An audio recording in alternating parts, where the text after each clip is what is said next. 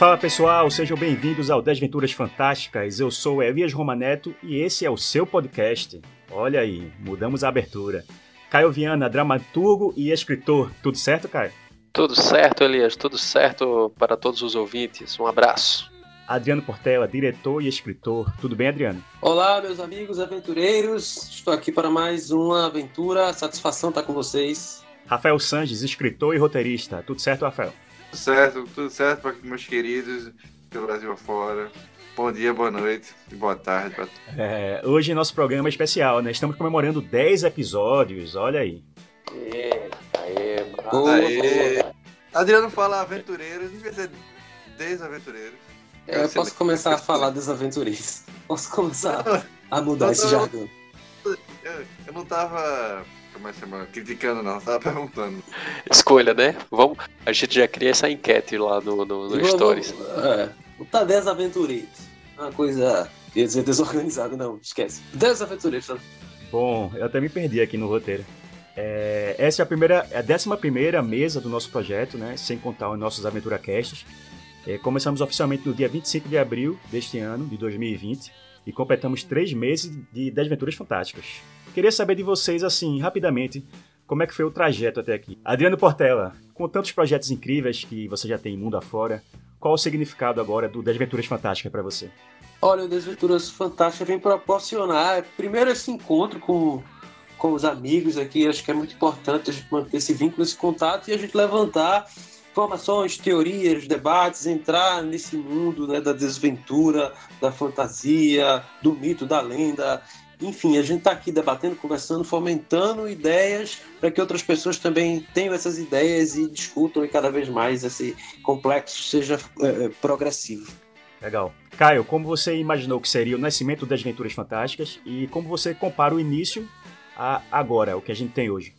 Bem, eu, eu gosto de, de eu sempre considero, quando eu converso com o pessoal sobre desventuras, eu falo que, para mim, ele nasceu desde quando o Rafa trouxe o texto do Aventureiros do Labirinto Perdido. E a gente gravou, isso há dois anos atrás, né, em 2018. A gente fez a gravação lá no estúdio de, de Adriano e de uma forma bem despretensiosa, né, divertida. E dali a gente. Elias, você fez a edição do, do, do de todo o material e ali a gente viu que tinha um potencial da gente ter aquele, aquele, aquela obra, essa obra, né, que o pessoal hoje tem acesso, é, para para ouvir, para poder participar de alguns projetos. E aí veio né, o nosso projeto inicial, que eu acho que isso cabe até um programa no futuro, né, da gente falando sobre esse processo de criação do Desventuras, né? Eu não vou me prolongar tanto não. Que foi a ideia do Nordeste Fantástico e depois a gente teve todo aquela, aquele processo, né? Onde parou tudo e a gente fez, olha, vamos fazer isso nascer. Então, desse processo de inici, inicial, eu gosto de fazer esse pulo, né? Da gravação do, do, do, dos aventureiros para o momento que eu escrevi o Cornora Pyrus e a gente fez assim, vamos lançar e vamos criar um podcast junto, fazendo uma mesa de debate, de discussões e contando histórias e, e a cada programa, a cada tempo a gente vai fazendo intervalos para poder criar um novo Aventura Cast e lançar.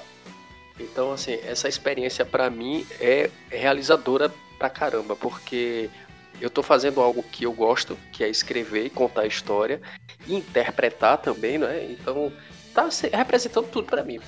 Desventuras Fantásticas hoje é um, é, um, é um corpo completo do que eu acredito que eu sempre fiz a minha vida toda como dentro do lado artístico, né? Eu não gosto nem de falar como artista, porque eu acho que é tão pretencioso da minha parte, mas como artista. Legal. Boa, Caio.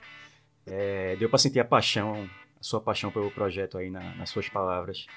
É, Rafael, Rafael Santos, agora é sua vez. O que mudou para você como pessoa e escritor? Como é fazer parte do, das Aventuras Fantásticas?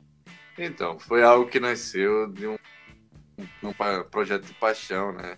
Com os melhores amigos da vida, fazer um, uma, uma parada criativa. Foi super divertido, o Caio falou dois anos atrás.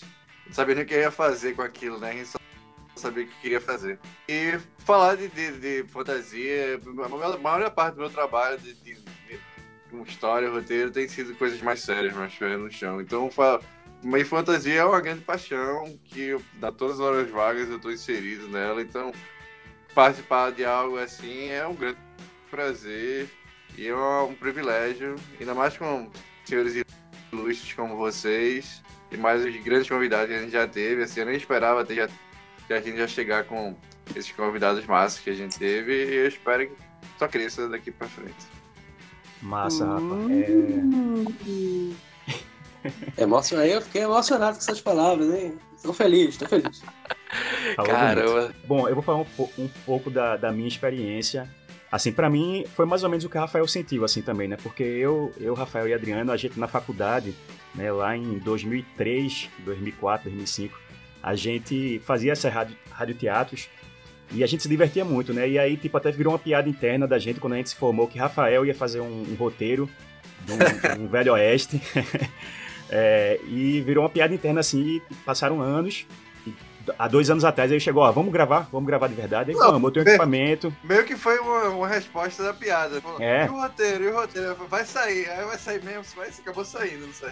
Foi tudo planejado. Tudo planejado. E olha no que deu, né? E olha no que deu. Pois é, pois é. E aí, há dois anos atrás, a gente é, gravou, né, o Aventureiro do Labirinto Perdido. Gravou, demorou para editar por vários motivos. Aí, nesse momento agora, e a gente não é só agora, né? A gente conseguiu, nos juntamos, né? Eu, Adriano e Rafael, e também Caio, que deu o pontapé inicial do que é o das Aventuras hoje, né? Com a ideia do podcast, com a ideia do Cornória Pyrus. E foi uma grande aquisição ao nosso time, que tinha começado lá atrás, na faculdade, né? Mas eu não vou, não vou me estender muito, não, porque mais pra frente a gente fala mais das aventuras em outros momentos da, da nossa trajetória. Eu sou um agregado. Não, você não é agregado, não. Você é parte da família. Isso aí, nosso... aí. Você só é o caçula. É o caçulinha recados e agradecimentos. Hoje é, vai para todo mundo que está tá curtindo né, o Desventuras, compartilhando ou, ou, apenas ouvindo mesmo o nosso conteúdo. A presença de vocês é, é, muito importante. Você pode achar nossas redes sociais, escutar nossos Aventura Casts e podcasts pelo site desventurasfantásticas.com.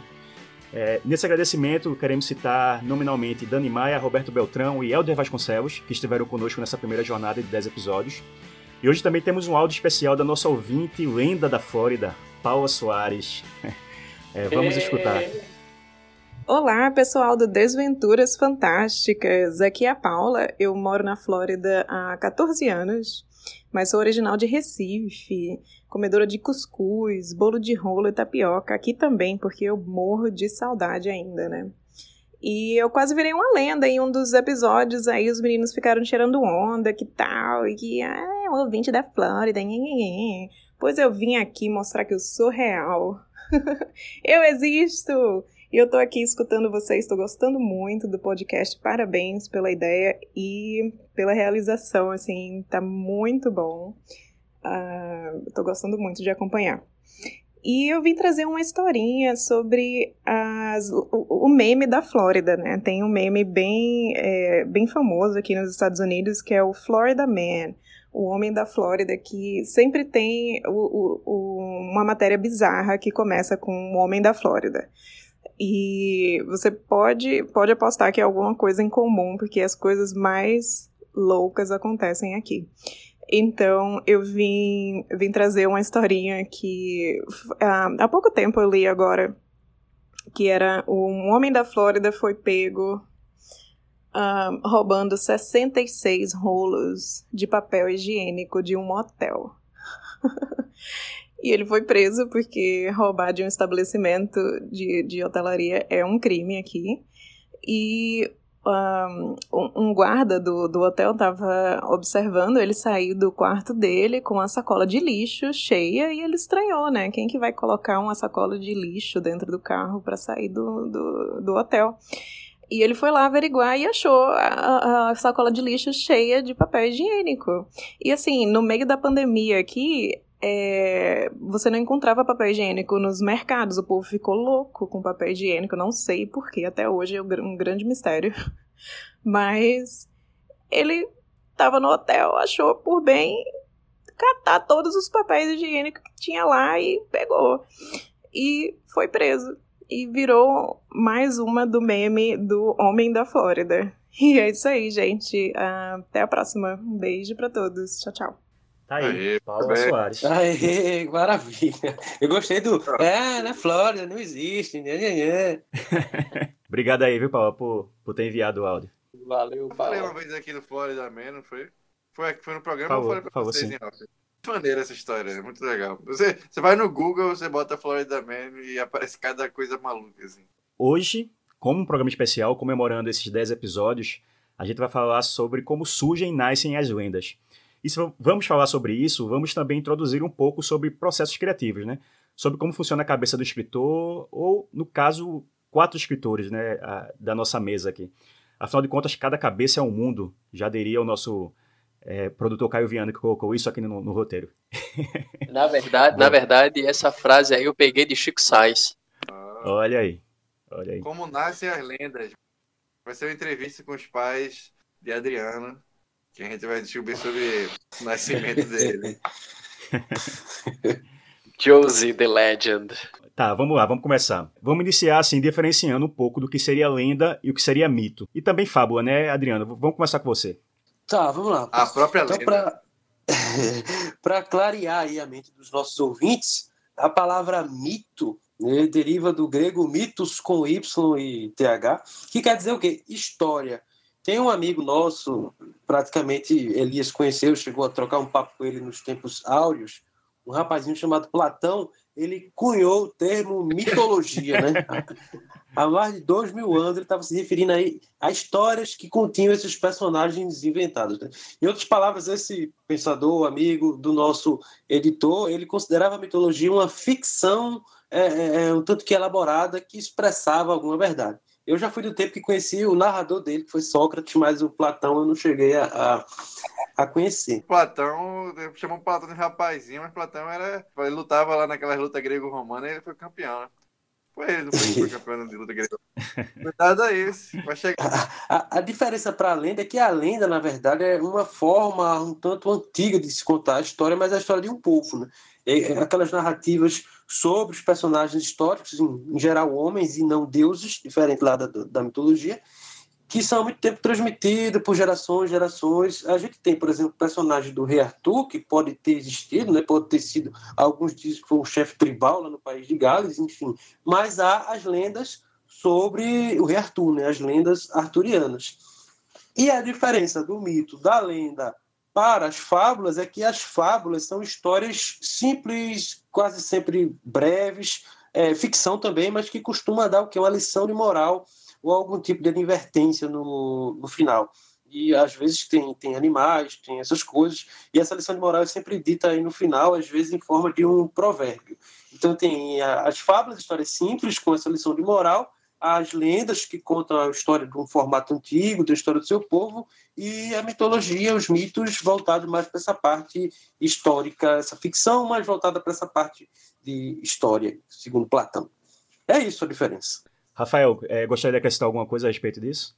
Eu, eu, só, eu só acho legal essa parte de lenda, você citou logo o Rei Arthur, que ele é uma das coisas mais interessantes, né? Porque tem essa, essa ideia de que ele pode ter existido. Tem várias. De como seria se ele fosse existir lá para o século IV, que tem poucas notícias lá, de, de, tem pouco registro lá, que o registro é sempre da igreja.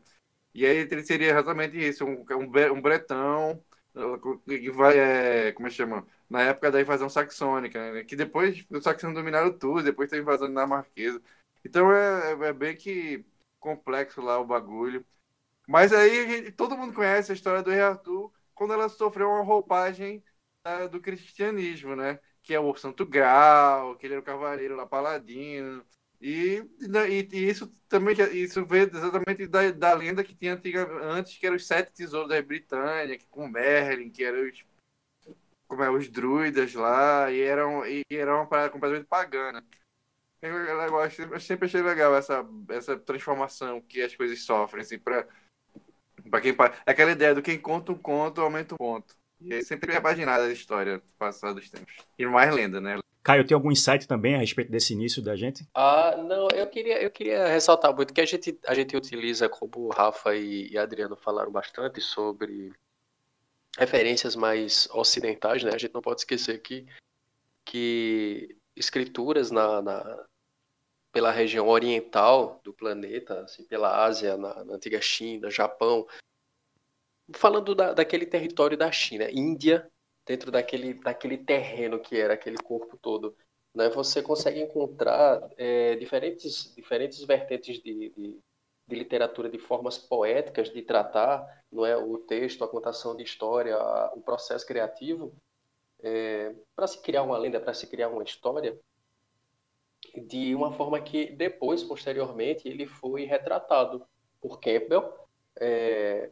no, quando a gente já tinha, eu acho que alguma vez a gente aqui já discutiu, pessoal, sobre a jornada do herói, assim falou em algum podcast? Não, né? A gente por tabela, só, por tabela. Só por tabela, pronto. A gente não vai falar nada agora não, depois a gente cria porque merece um, um ou dois programas, né, inteiros falando sobre a jornada do herói.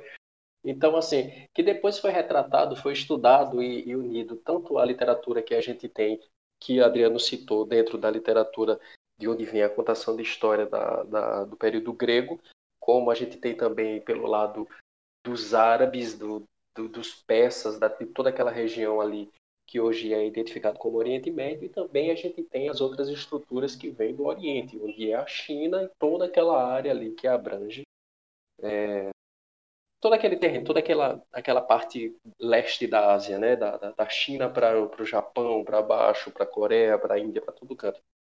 Então, foi feito um estudo utilizando-se todos esses processos de, de, de, narrativa, de literária, de contação de história, para poder fazer uma linhagem do que é, como é contar uma história, como é você narrar ao redor de um personagem e dentro de um personagem. Para você contar uma boa história, para você criar, para você fazer um processo criativo que hoje a gente não é, evoluiu bastante, eu creio. Rafael falar alguma coisa? Foi eu vi aqui que. Eu complementar que né, essa ideia do. O, o, cara que escreveu esses 12 passos, que era o herói de Fácil, o Joseph Campbell, ele era muito ligado à ideia do, de uma singularidade psíquica humana na história. E o trabalho dele é muito juntado à psicologia, principalmente a, a, a ideia dos arquétipos dele. E aí ele. Ele é antropólogo, né? É, é, é mais como uma estrutura de, de, tá, que tudo está conectado assim dessa forma, dessa forma narrativa desde sempre. É bem interessante. Ele, ele, nem, ele nem escreveu isso pensando no, no trabalho que, que se tornaria para a parte de, de, de, de, roteiro, de roteiro e de literatura, mas acabou atingindo isso de uma forma assim gigantesca. É bem interessante para quem quiser ler. Já, já que a gente falou né, do, do monomito, né, da, da jornada do herói, teria como, como resumir rapidamente o que seria isso para quem está escutando e não conhece entender? Porque vocês falaram um pouco sobre tudo ao redor, mas o que seria exatamente a jornada do herói? Nesse processo de, de, de construção narrativa. Vou explicar de uma forma bem, bem rasteira. Assim. O herói, basicamente, ele sai do seu local de origem porque ele precisa resolver seus diversos pontos que ele tem para resolver. Só que nesse percurso aí, aí ele tem, se encontra com um mentor. Quem assistiu Star Wars aí, pega o Luke Skywalker aí, que ele sai do seu local de origem, ele vai lá, ele se encontra com o mestre Yoda, ele passa treinamento. É, com Obi-Wan, perdão. E aí ele sai do seu local de origem, se encontra com seu mentor, vai, passa por várias etapas, resolve seus problemas, depois ele regressa para o seu local de origem. É basicamente ele, só que ele destrincha aí vários pontos, né, minuciosamente aí o que é que vai acontecer em cada, cada ponto. É, e tem uns, uns pedaços que, que que, uns ritos de passagem, né? Que, tipo, a caverna escura, a ressurreição, o antagonista. Sempre tem, tem coisas que se repetem em todas essas lendas. É, e, e uma, um, exemplo, um exemplo muito bom para os ouvintes, falando de uma linguagem bem simples. Vocês querem conhecer um filme? Eu vou indicar uma, uma animação que é extremamente conhecida e que ela segue muito bem a linha do, do da jornada do herói. É, é, uma grande referência dentro do meio do cinema. É Toy Story. Eu, eu, eu, teria que dizer, porque o Vogler, que, que, também escreveu um livro sobre isso, ele era, ele fazia parte da Disney todos os Disney dos anos 90, eles seguem, tipo, é, marcando a risca, né? passo da, da, da risca, é isso, exatamente. A Disney é, é especialmente fácil para você ver lá carimbada a jornada do herói. E faz muito sucesso, né? A, a ideia de, disso não é de você fazer certo ou errado, é como você fazer uma história que funciona. Isso. Como que toca o papel que humano. Então, não é uma fórmula do sucesso, mas é uma fórmula que ajuda. É um Hakuna Matata. Vocês têm algum outro, outros processos de construções narrativas que vocês podem citar que também podem ter ajudado a criar as lendas que a gente fala tanto hoje. Bom, essas leituras né, nos ajudam na hora que a gente vai sentar e criar, e escrever, e passar por tudo isso. Essa semana eu estava lendo, cheguei a comentar no nosso grupo, eu estava lendo a Filosofia da Composição de Edgar Allan Poe, e esse texto eu acho que todo mundo que escreve, todo artista deveria ler, porque ele explica paulatinamente como é que ele, o processo que ele construiu o seu, o seu poema, O Corvo. E tem um ponto em específico que eu separei, que uh, talvez até Rafael vá concordar com, com Paul, e eu de fato acho muito interessante, que é, pelo menos quando a gente vai escrever um roteiro para cinema, ou ficção de modo geral, é, é, Paul diz assim, todas as obras de arte deveriam começar pelo fim. Porque quando a gente tem um desfecho em mente, a gente vai trabalhando para aquele desfecho e evita da gente se perder no meio caminho, da gente ser prolixo, da gente encontrar outros, outros labirintos e não chegar no final. Então, quando a gente tem em mente aquele final, a gente vai trabalhando os atos, as cenas, os capítulos para a gente chegar, todo mundo dos personagens chegar naquele alvo. Então, esse ponto de Paul eu separei e achei interessante para trazer para cá, para dividir com os companheiros. Eu, eu acho perfeito isso, porque realmente você tem que saber onde você está chegando. Você não precisa saber como, como você vai chegar lá. Porque é isso aí, essa é a parte da escrita. Você sabe de onde você começa, você sabe onde você termina. Tudo no meio você vai lá lapidando até aparecer e você ficar satisfeito com aquilo. Acho até o Stephen King também falava isso, que ele, ele via ele via a escrita tipo como você estava achando um fóssil, tá ligado? Você vai lá cavando, cavando, até, até ele aparecer por completo, assim. Então é isso, sabe o final, sabe o início e o resto você vai pontos. Você falou Stephen King aí, Stephen King, para quem gosta do, do autor e gosta de escrever, ele tem um livro assim excelente para quem quem quer começar a escrever, que é chamado Sobre a Escrita, né? O One Write. É, que ele explica é, o processo é, dele de escrever. Era exatamente dele que eu acho que ele fala isso. Tem uma parte, Rafael, nesse livro que eu li que fica na minha cabeça, assim, no inconsciente, sei lá, no consciente, qualquer, qualquer buraco dessa cabeça. Quando eu me sento para escrever, que ele, o King diz assim: quando você fecha a porta do escritório, você entrou no seu mundo ali e aquele é o seu mundo para você escrever. Aí, a partir desse dia, toda vez que eu entro, eu tento fechar o máximo a porta por conta do livro, não toda, porque senão eu vou morrer de calor aqui, né? Aqui, nobre bairro de Areias, faz muito calor. Então, eu fecho o máximo que eu consigo para me sentar e, tentar produzir, graças ao Kim. Agora, sim, uma coisa que eu estava pensando a respeito disso é o seguinte: as lendas, como elas existem hoje, pelo menos as mais conhecidas, assim, elas não necessariamente elas tiveram um planejamento. Às vezes foi só uma história que alguém contou e aí foi ganhando força, né? Você concorda comigo, Caio? Ah, sim, com certeza. É, falando sobre as lendas, vamos dizer assim, citando os episódios que a gente gravou aqui, as outras mesas, né? Essas 10 mesas que a gente tem de material, tudo começou, né, nesse processo de criação, tudo começou como um boato né? Vamos dizer assim, porque a gente agora, a gente, a gente nesse episódio a gente está falando muito sobre o processo da criação de uma lenda. Como é que nasce uma lenda? Como é que nasce uma história, né? Então vamos também focar nisso. A gente conta a história como também é. A velhinha da Caxangá é uma história, a perna cabeluda é uma história, só que aí começa de um boato. E esse boato fala com outra pessoa que diz que acha que viu e aí ela conta outra história. Então, nada melhor do que a própria contação de história e como os meninos estão citando, Adriano, Rafael, você mesmo, Elias, sobre o processo de uma contação de história, que são estruturas como a jornada do herói que foi citado, como os trabalhos de escrita de, de, de de Stephen King. Então, assim, esse processo de contação de história ele vai fazendo parte de um fortalecimento. Nada mais é, assim, não, não querendo causar muita polêmica, como os grandes livros sagrados que a gente tem também, que eles contam histórias para a gente, ele ensina através das histórias. Então, essas histórias elas precisam ser contadas, ser, serem passadas para frente, né? Eu, eu gosto muito, eu tinha. Dando continuidade, como eu tinha puxado para o lado do Oriente, a parte de contação de história, tem, um, tem uma técnica de contação de história que ela é muito antiga, muito antes de Cristo, é, japonesa, chamada Rakugo. Rakugo. Ela é uma, uma um, é como se fosse um stand-up comedy japonês, só que ele não é stand-up, ele é sit. ele é sentado, eles fazem sentados no chão. E é uma contação de história onde eles só utilizam um leque ou um pano. Eles utilizam, ou se eles forem utilizar alguma coisa, eles utilizam isso, mas sempre sentados. E eles contam uma história é, que sempre tem uma vertente cômica, não é? Ela sempre é como usando usando o gancho que Adriano tinha, tinha levantado sobre as fábulas. As fábulas elas sempre têm uma menção, uma, uma história curta com uma menção de advertir, de ensinar, de passar algum conteúdo direcionado. Porém, o Hakugo ele ainda tem aquela parte cômica que é onde você pega aquele gancho para você fazer com que as pessoas se divirtam. Então, o Rakugo ele é uma técnica de contação de história que fez com que o Japão conhecesse muitas muitos personagens que entrassem para dentro da casa deles, que entrassem para dentro da história deles e ensinasse coisas para eles. Esses personagens necessariamente existiram? Não importa se eles existiram, sabe? O que importa uhum. é como você contou aquela história, como você passou aquela estrutura.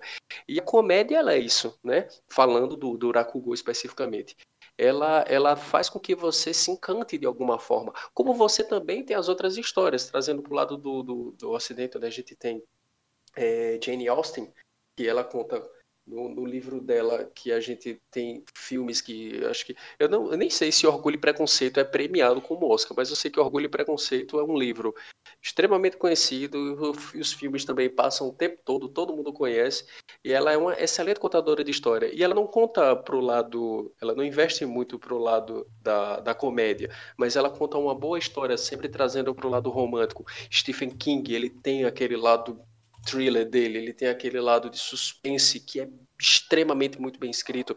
Eu acredito que, tanto eu, eu sei particularmente que Rafael e Elias são fanáticos, né? Vocês devem ter um pôster de Stephen King no quarto, né? Eu tenho certeza. E... Não é para tanto não, mas eu, eu gosto bastante. e cada pessoa tem essa técnica, né? Então, é, é, é firmar, trazendo a, a pergunta, fazendo o fechamento da sua pergunta, Elias, eu acho que a, você passar a história, você contar a história e ela se firmar cada vez mais, seja ela por um comentário na rua, como se fosse assim, eita, fulaninho levou um chute da perna cabeluda, e aí mais pra frente essa pessoa fala que não sei quem, o primo de um amigo levou um chute da perna cabeluda, aí a pessoa fala, oxente, eu acho que eu já vi isso. E aí ela conta outra história. E aí essa história vai se firmando cada vez mais. Da mesma forma como ela vai no palco, vê alguém contando a história de um camarada que foi pegar um peixe. E assim a história segue, né? Eu acho que essa, esse é o nascimento de uma lenda. Eu acredito nisso, né? Que as, as lendas, as histórias, é, elas, elas nascem dessa, dessa forma. Sobre passar a história para frente. Esse negócio que ela falou agora, eu também queria entrar no, é no ponto de vista social, macro, né? De, de, como a gente funciona com a história humana. Mas é muito semelhante se você pensar do ponto de vista micro também, dentro do, da cabeça de um ser humano, assim. Porque o cérebro, como funciona a criatividade? É como você processa e junta memórias. Então, quem quer criar uma história, nunca vai ser do nada, do zero. É sempre o que ele já recebeu tem lá gravado e como ele vai processar aquilo, vai transformar aquilo, aquela imagem que ele já tem. Então, o processo criativo vem muito, eu, eu acho que está muito ligado a você ter material para juntar, ter mais memória. Então, quanto mais você lê, quanto mais você assiste, quanto mais você joga, tudo que, que tiver uma história, mas até na vida real mesmo, pode te dar mais material para criar. Pode ser fantástica, coisa, ser qualquer coisa. É, a bagagem, a bagagem de vida, né? Concorda com isso, Adriano? Tem um, alguma coisa também a acrescentar o que eles falaram?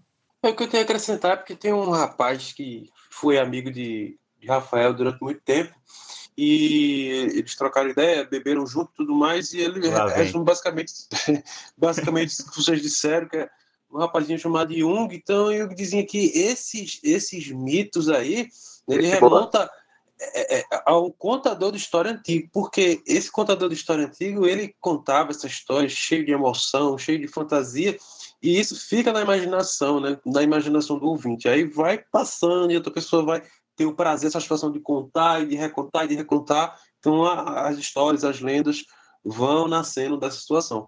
Então, aproveitando, Adriano, é, disso que você estava falando também, que vocês estavam falando, Caio falou, é, que lenda, que personagem, que história assim foi inspiradora para você, assim, que mais mexeu com o seu imaginário? E também eu estendo essa pergunta para Rafael.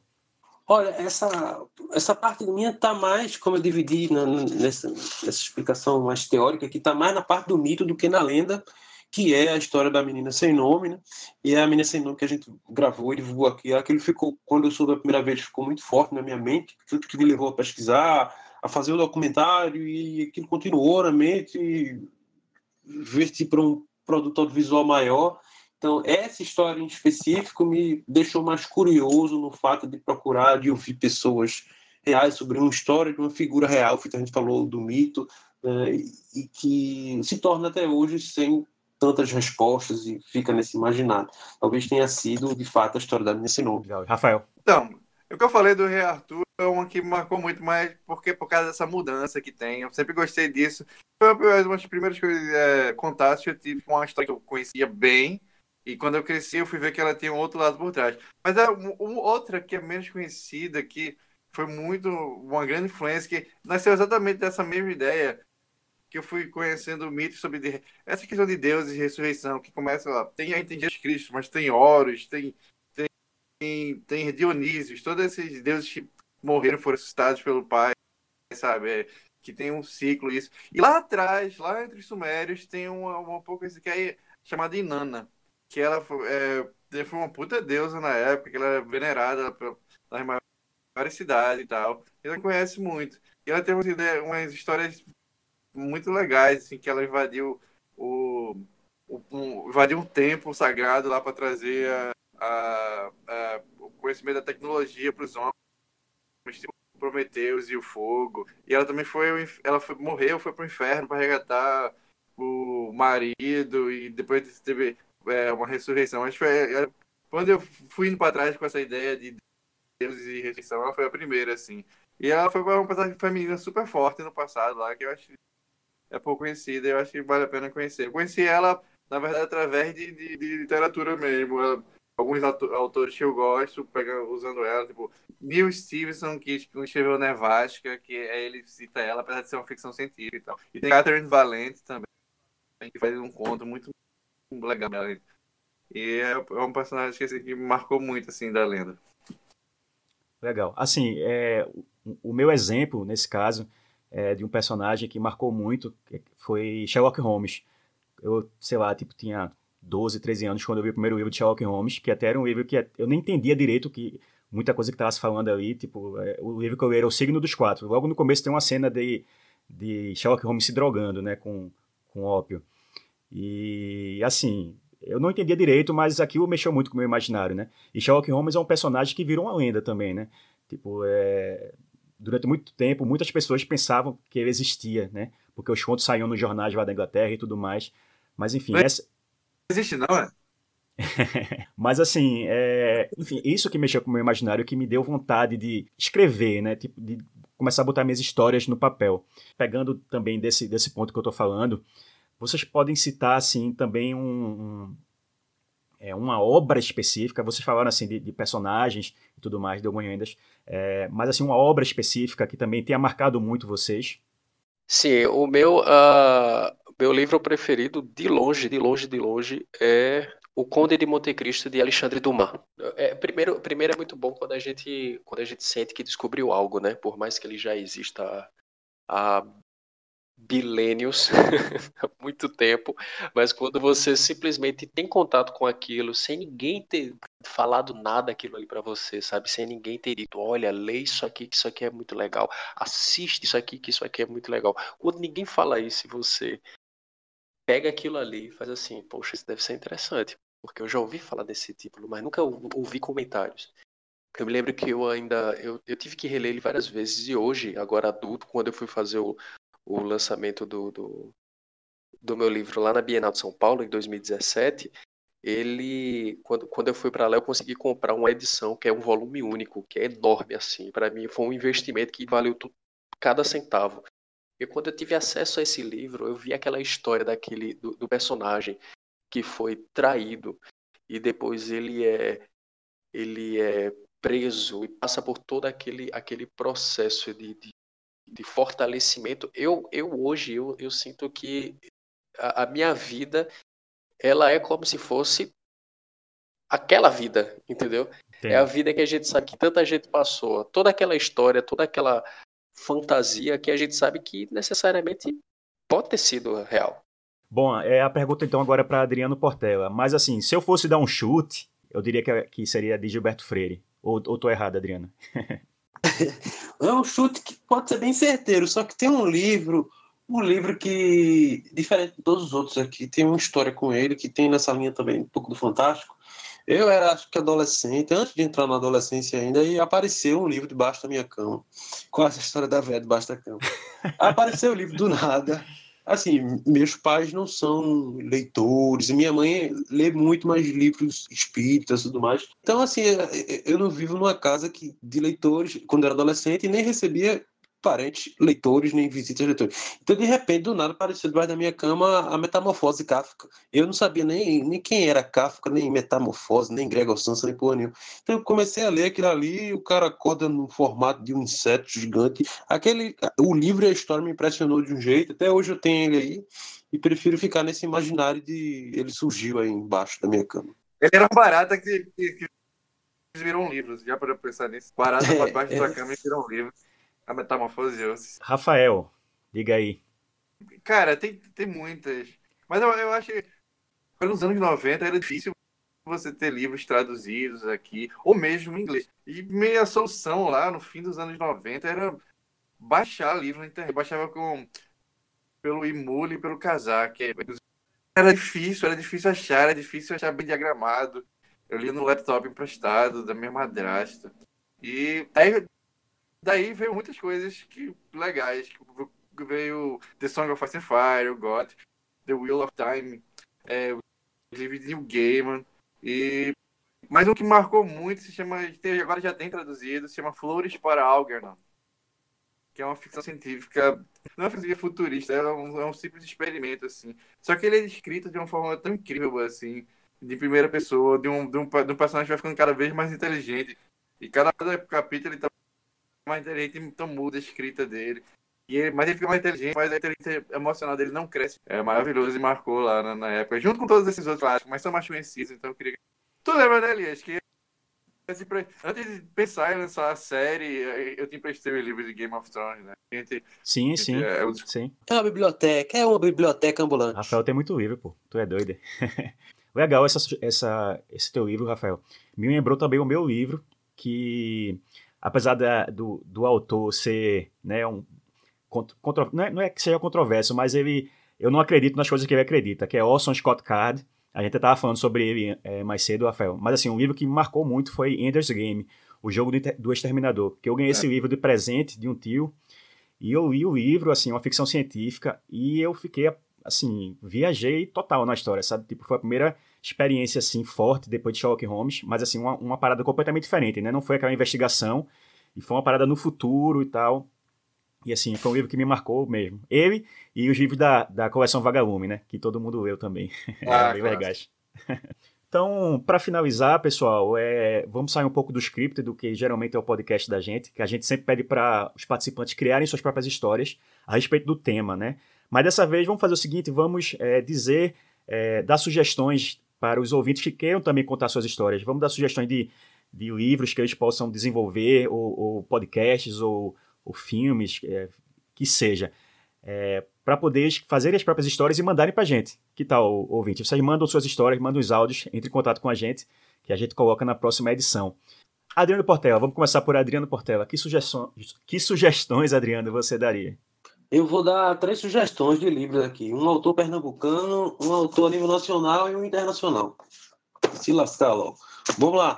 Um autor pernambucano, Raimundo Carreiro, ele tem dois livros sobre escrita, bem didático, bom de ler que só.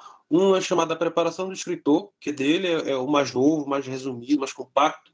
E outro é chamado Os Segredos da Ficção, um guia da arte de escrever. Dois livros excelentes para quem quer começar a escrever suas histórias. Um a nível nacional, eu indico do professor Luiz Brasil, Luiz de Assis Brasil.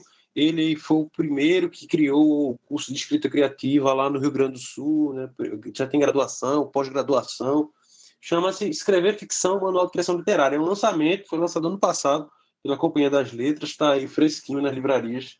Muito legal também, é um aulão aqui de escrever. E na linha do nosso programa internacional, falei do King, então, Stephen King, sobre a escrita, a arte em memórias. É, você parece que está ouvindo o Stephen King contando aí a sua, sua vida louca aí, como é que ele produz como uma máquina. Legal, legal, Adriano. Eu, inclusive, tenho a preparação do escritor de Raimundo Carreiro, é muito bom também. Ele tem um estilo muito próprio, né? Raimundo Carreiro, a, a, a, escrita dele é muito bonita, né?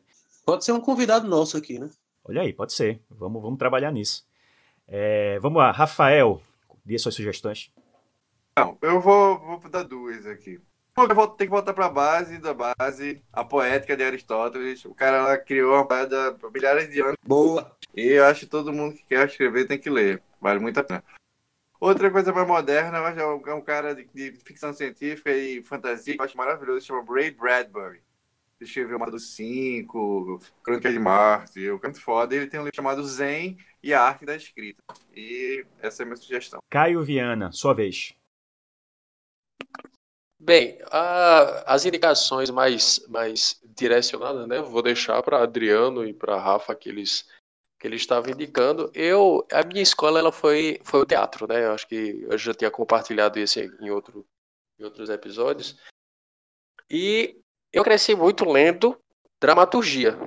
Então toda a minha parte, todo o meu conteúdo literário, ele vem muito de dramaturgia. Então eu não vou indicar para os ouvintes para eles somente procurarem livros, mas procurem peças de teatro. Peças muito bem escritas que vocês vão encontrar. Eu acho que é a melhor coisa que tem que todo mundo conhece do, do, do filme, é o Alto da Compadecida.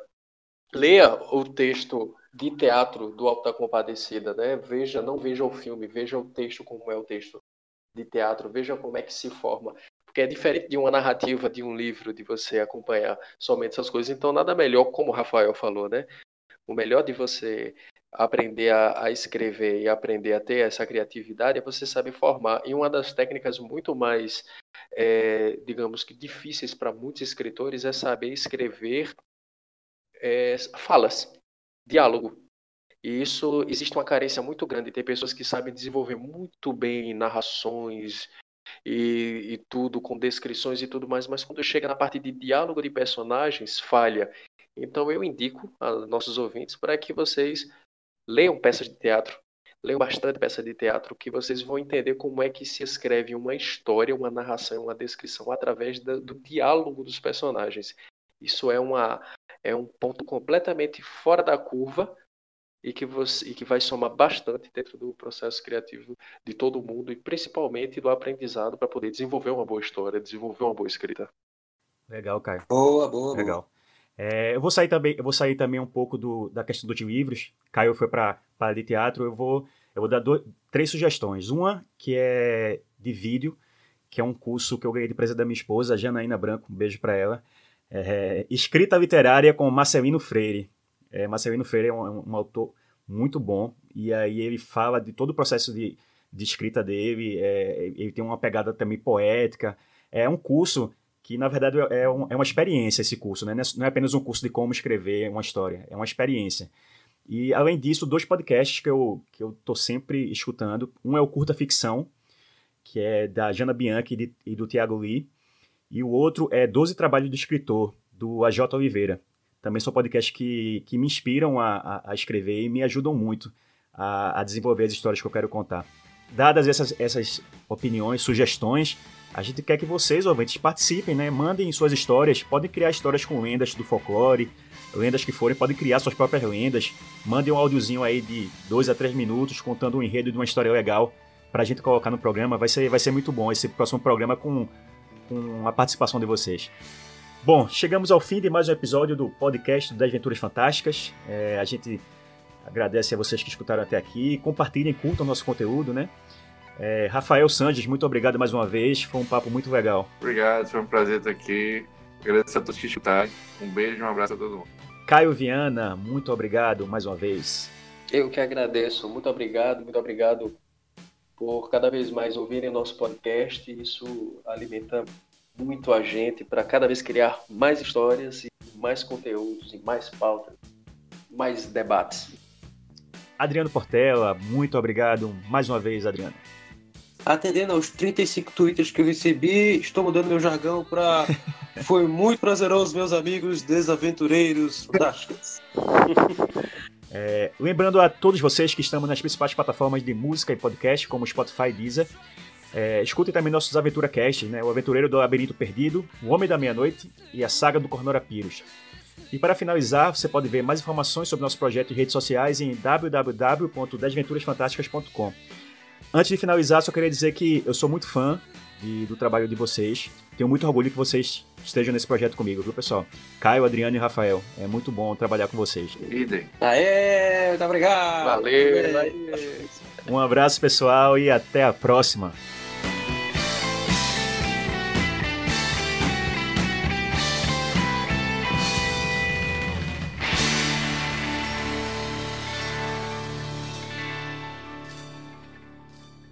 Rafael Sanches. O que mudou para você como pessoa e escritor? Como é para você fazer parte do Desventuras Fantásticas? Vou deixar por último. Tá que Eu pariu. Aí tu me f... edição. p***. Ai, ai.